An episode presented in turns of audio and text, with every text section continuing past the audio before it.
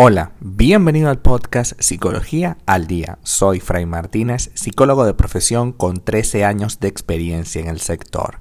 Como pudiste ver en el título de este episodio, hoy vamos a hablar un poco acerca de la crítica en las relaciones de pareja. Existe un elemento eh, que siempre va a estar presente y es que nuestra pareja va a cometer errores.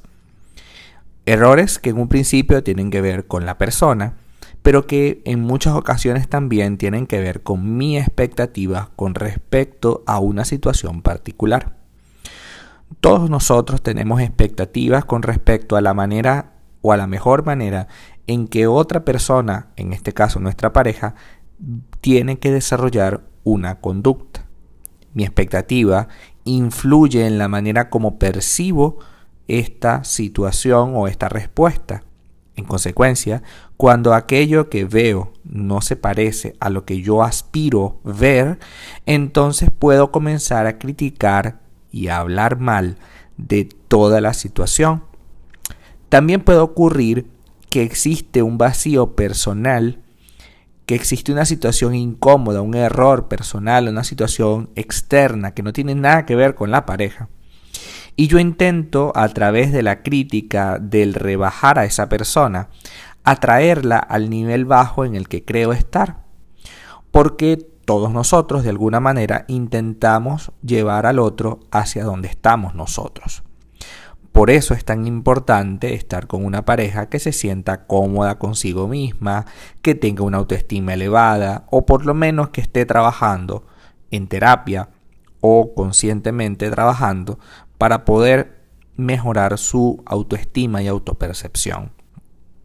Porque una persona que no tenga estos elementos o que carezca de alguno de ellos puede irremediablemente conducir a la relación a un nivel instintivo y realmente tóxico de vivir. Una persona que te critica es alguien que tiene un problema, que te critica constantemente, porque una cosa es que yo te pueda decir un determinado problema. Cierto, tú eres muy desordenado y yo te estoy recalcando, te estoy diciendo que eres desordenado y que me gustaría que estuviera más orden. Eso es algo perfectamente normal. Ahora, ante cada oportunidad, esta persona, en lugar de decirte esto que es pequeño, te dice cosas grandes como tú no sirves para nada, este, nadie te va a querer como yo, eh, tú eres una persona realmente difícil. Es decir, te va a rebajar, te va a humillar en cada acto. Inclusive, las personas que critican no solamente se detienen a criticarte dentro del seno del hogar, sino que van a hacerlo frente a tus amigos, frente a tu familia, para que te sientas aún peor. Tengamos claro que una persona que te critica esencialmente tiene una idea que no se le va a ir. Es decir, por más que tú te esfuerces en tratar de modificar absolutamente todos los elementos que esta persona te está criticando, como el vacío es de él y no tuyo, intentará buscar algo adicional si la crítica era porque tú no conseguías trabajo, consigues trabajo y la crítica ahora es porque consigues un trabajo que eh, no, es no es bien pagado. Cuando consigues un trabajo que sea bien pagado, la crítica es que ahora no pasas tiempo con ella o con él. Cuando pasas más tiempo con él, tienes un trabajo bien remunerado y tienes trabajo, entonces la crítica es que solamente trabajas y no haces otra cosa siempre va a haber algo, siempre para esa persona que tiene un dolor, que tiene un, vacío, va a haber algo que justifique su accionar. Entonces la diferencia entre llamar tu atención, entre quizás hasta enseñarte cosas nuevas y la crítica es esencialmente que aquello que me dice me hace sentir incómodo y no aporta absolutamente nada a mi vida. La crítica tiene la particular eh, tarea de destruir de a poquito, bloque a bloque, tu sistema de defensas emocionales.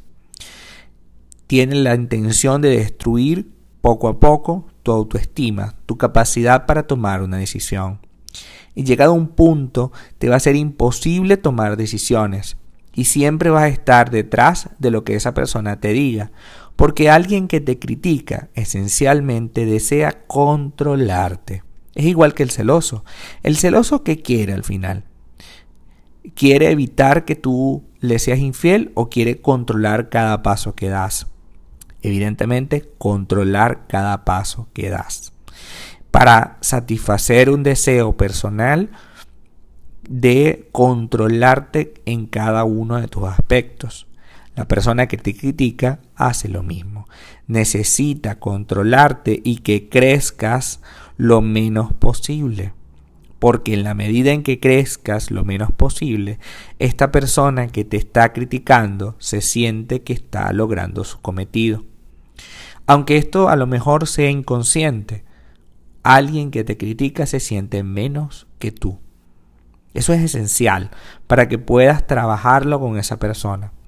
Si realmente la queremos, necesitamos acabar con este problema, porque no es posible que estemos prácticamente viviendo con el enemigo, con una persona que está esperando cualquier falla pequeña o grande que tengamos para atacarnos con todo sin piedad, para hacernos creer que la única cosa que, nos, que lo va a satisfacer es eh, trabajar por lo que él diga o lo que ella diga que se tiene que hacer.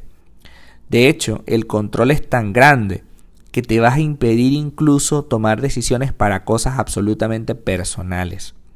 Todo se lo vas a querer consultar, porque no vas a querer escucharle la lengua, no vas a querer escucharle en cada una de las situaciones en las que te va a empezar a criticar.